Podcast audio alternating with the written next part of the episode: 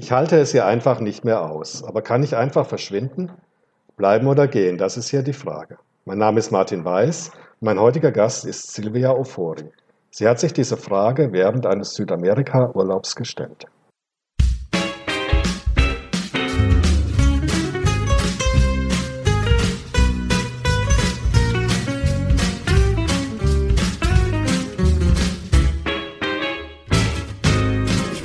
Schon so lange, lange hier, hab mich eingerüstet. In meinem Revier ist die Flasche ganz voll oder ganz leer. Möchte weiter wegziehen, weg von hier. Es tropft von den Wänden, überall spricht das zu mir.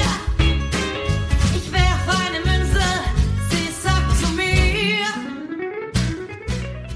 Hallo Silvia, schön, dass du hier bist. Wir steigen wie immer mit der konkreten Situation ein. Du hast Freunde, die du im Goethe-Institut kennengelernt hast, 1983, 84 in Chile besucht. Was ist da genau passiert? Also die konkrete Geschichte war tatsächlich in Chile. Die Reise hat woanders angefangen, aber Mhm. das lassen wir jetzt mal weg, den Vorspann, wie ich dann nach Patagonien kam. Also Patagonien ist ja ganz im Süden von äh, Südamerika, ganz im Süden von Chile und äh, Argentinien. Und ich bin da also von Nordchile, von Nord nach Süd bin ich ganz Chile durchreist.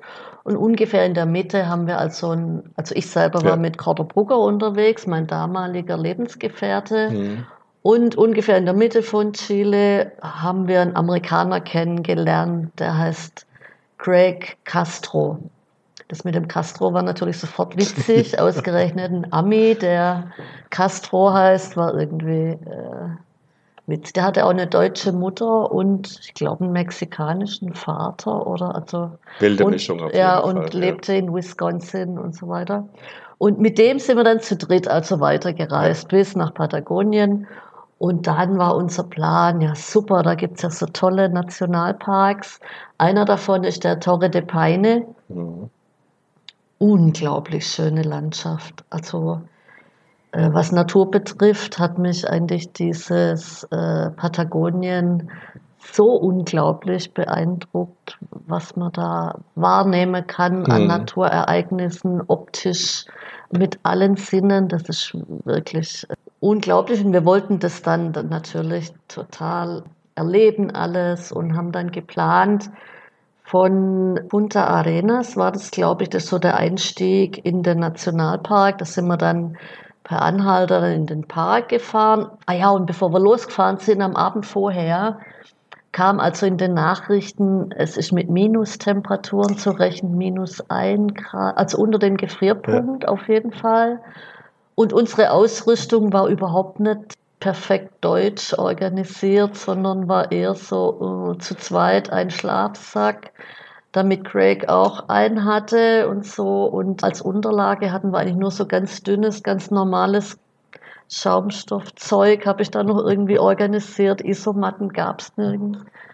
Und dann habe ich also an dem Abend schon angefangen zu diskutieren, gehen wir da hin? Ja. Wir können da ja erfrieren und was da alles passieren kann in der Kälte und wir sind überhaupt nicht ordentlich ausgerüstet. Und dann meine zwei Beschützer natürlich, die haben dann mich überzeugt und haben da auf mich eingeredet, das wäre doch eine super Idee trotzdem und wir können ja dann ein Feuer machen und man kann ja dieses und jenes und so weiter. Und sie sind ja da und dann habe ich halt doch, also ich hatte Bedenken und dann habe ich mich aber doch überzeugen lassen, mich in das Abenteuer zu stürzen. Und dann sind wir da also losgefahren, vielleicht so 30 Kilometer da in den Park rein, so in meiner Erinnerung, mit so einem Pickup-Truck hinten, hinten drauf da gesessen.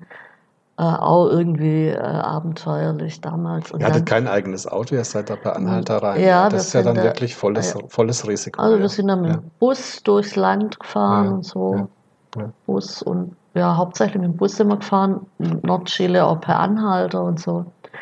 Ja, und dann, und dann sind wir da also reingefahren und dann wurde es natürlich tatsächlich kalt. Ja. Und eigentlich bin ich ein Typ, der bei Stress dann eher so ein bisschen den Überblick behält und so relativ ruhig wird. Eher noch ruhiger wie Ja. vorher. Aber das war mir echt, da bin ich an meine Grenze gestoßen. Ja. Ich habe gedacht, hier in der Kälte ohne Wasser.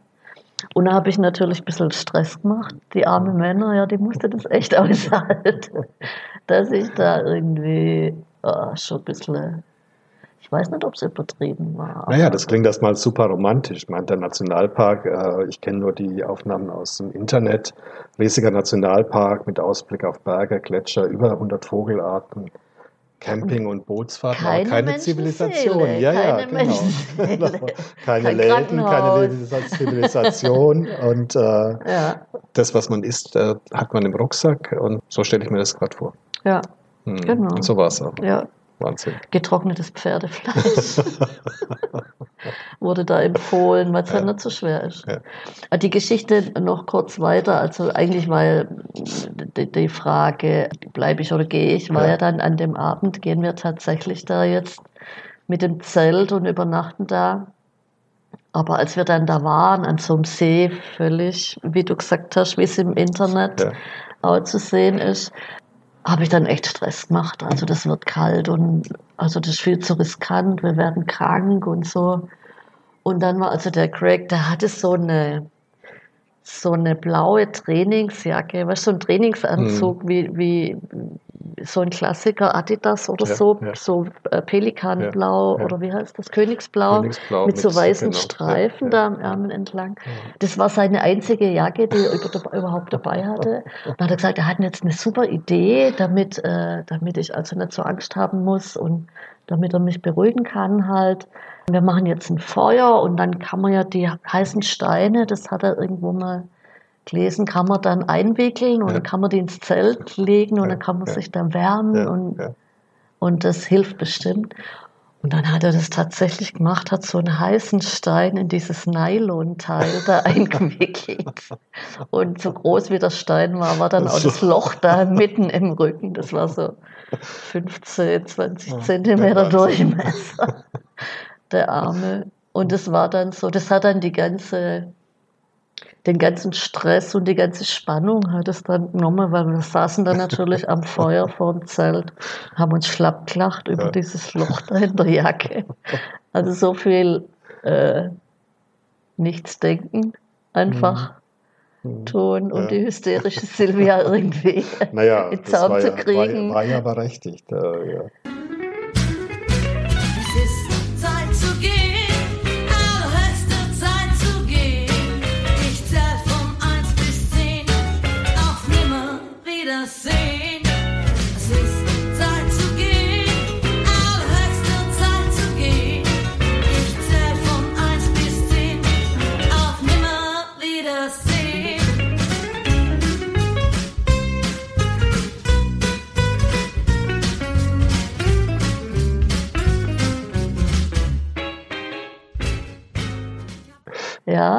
Es ist noch kalt schon- geworden in der Nacht, vermute ich.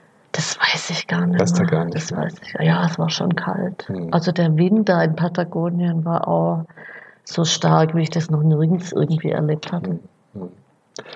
Und als wir weitergefahren sind nach Ushuaia, noch weiter in Süden, da hat es dann wirklich auch mal geschneit und es war wirklich, ja, Ja, denkt man ja, von Südamerika haben wir andere Bilder, denkt man nicht jetzt an Schnee und Gletscher, aber die Gegend ist ja Ja. bekannt auch dafür, ja. ja, genau. ja. Ja, geprägt von den Anden halt, die, was weiß ich, wie, Mhm. wie viel tausend Mhm. Meter, 5000 Mhm. oder was das sind, Ja. hoch sind. Das Ja. ist schon, Also das Bleiben oder Gehen, du hat, äh, hat sich dann gelöst, quasi aufgelöst über diesen heißen Stein im, im Trainingsanzug und dann war es klar. ja. Wir bleiben. Ja. Übrig blieb ein Loch. Hast du noch Kontakt mit dem Greg? Ja, witzigerweise. Also ich bin ja mit Amano verheiratet aus Ghana. Und er kam dann auch mal nach Schwäbisch Hall, das weiß ich noch, das war nach dem Sturm im Limbergwald. Das könnte irgendwann in den 90er Jahren Mhm. oder Anfang der zwei. Oh Gott. Nee, eher 90er Jahre könnte das gewesen sein. War der mal in Schwäbisch Hall? Und dann haben wir auch weiter Kontakt gehabt. Dann kam der tatsächlich mal nach Ghana, weil er hatte nämlich, also der war als in der Entwicklungshilfe, wie heißt denn das heutzutage politisch korrekt, fällt mir gerade nicht ein. Also in der, in der NGO-Arbeit da in Äquatorialguinea oder so. Ah, Der konnte sehr gut Spanisch und Englisch natürlich ausspreche. Und der äh, kam dann nach Ghana mit Ja. seiner damaligen Ja. Frau, kam Ja. er nach Ja. Ghana. Das ist aber auch, Schon lange her. ja, auch über 20 Jahre her. Ja. Und jetzt, vor, und dann haben wir mal gemailt oder so. Und jetzt Mhm. vor kurzem dachte ich, wo ist wohl der Craig? Und dann habe ich im Internet recherchiert und tatsächlich habe ich den äh, dann habe ich den Kontakt gekriegt. Mhm. Und hat, der ist gerade in Tunesien, hat Ja. mich eingeladen nach Tunesien. Der ist da jetzt, ich denke, der geht auch bald in Rente Mhm. und macht da Mhm. ich glaube nicht für die UN, aber irgendwie eine große Organisation macht er da auch ein Projekt. Okay. Schön. Ja. Würdest Und ich würde ihn gerne ja. besuchen, Ja. jetzt, wenn ich in Rente gehe, aber das weiß ich noch nicht, ob ich das alles hinkriege. Das wäre meine nächste Frage gewesen. Ja. Äh, Willst du nochmal nach Patagonien, nochmal in den Nationalpark? Ich würde total gern Ja. nochmal gehen, ja. Ja. Ob ich das schaffe. Naja, mit etwas wärmerer Kleidung wird es Ja, genau, ein bisschen komfortabler. Wir Ja. waren damals echt so richtige Backpacker, waren wir Mhm. unterwegs. Hm, Wobei das schon auch das Reizvolle eigentlich gewesen. ja. Also was zum Beispiel ein unglaubliches Erlebnis war, wir haben da viele Stunden an dem Gletscher verbracht. Das sind ja die Gletscher, die dann vom Berg in, dann in die Seen da runterwachsen. Ja, ja. Und die, da bricht dann immer wieder mal ein Stück ab. Aber die vordere Kante, die aus dem Wasser ragt, ist, ich glaube, die ist 50 Meter hoch oder so. Und vielleicht, weiß nicht mehr genau, aber so in der Erinnerung vielleicht so 300 Meter weg. Also das wächst dann auch Richtung Landzunge. Also als wir da waren, war das so Ja. 300 Meter weg. Und da bricht immer irgendwie so ein Eisklotz runter. Und wenn das Eis sich irgendwie erwärmt oder durch die Temperaturen halt tagsüber, dann kracht es so. Und das sind unglaubliche Geräusche. Hört man- unglaubliche Hört man Geräusche. bei uns nicht? Nee. Nee.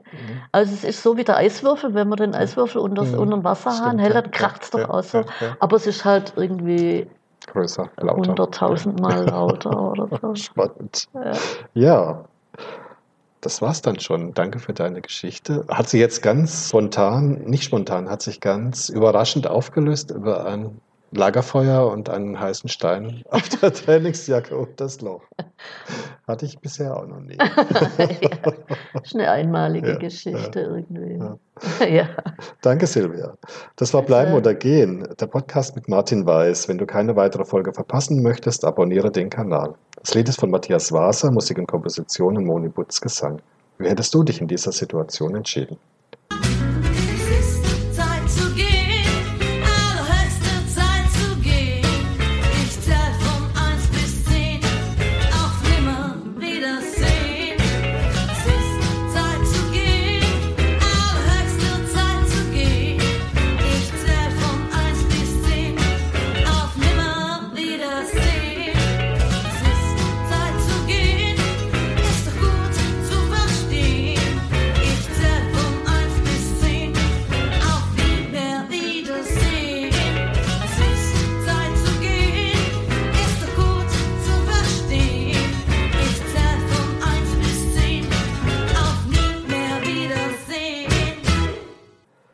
Und zum Schluss noch drei Fragen an dich. Kopf, Bauch oder Herz, wie entscheidest du dich? Bauch. In den Urlaub, im Zelt oder im Hotel? Puh. Zelt. Okay. Du stehst nachts um zwölf an einer roten Ampel, Fußgängerampel. Gehst du drüber oder wartest du? Ich gehe drüber. Danke. Danke, Silvia. Danke.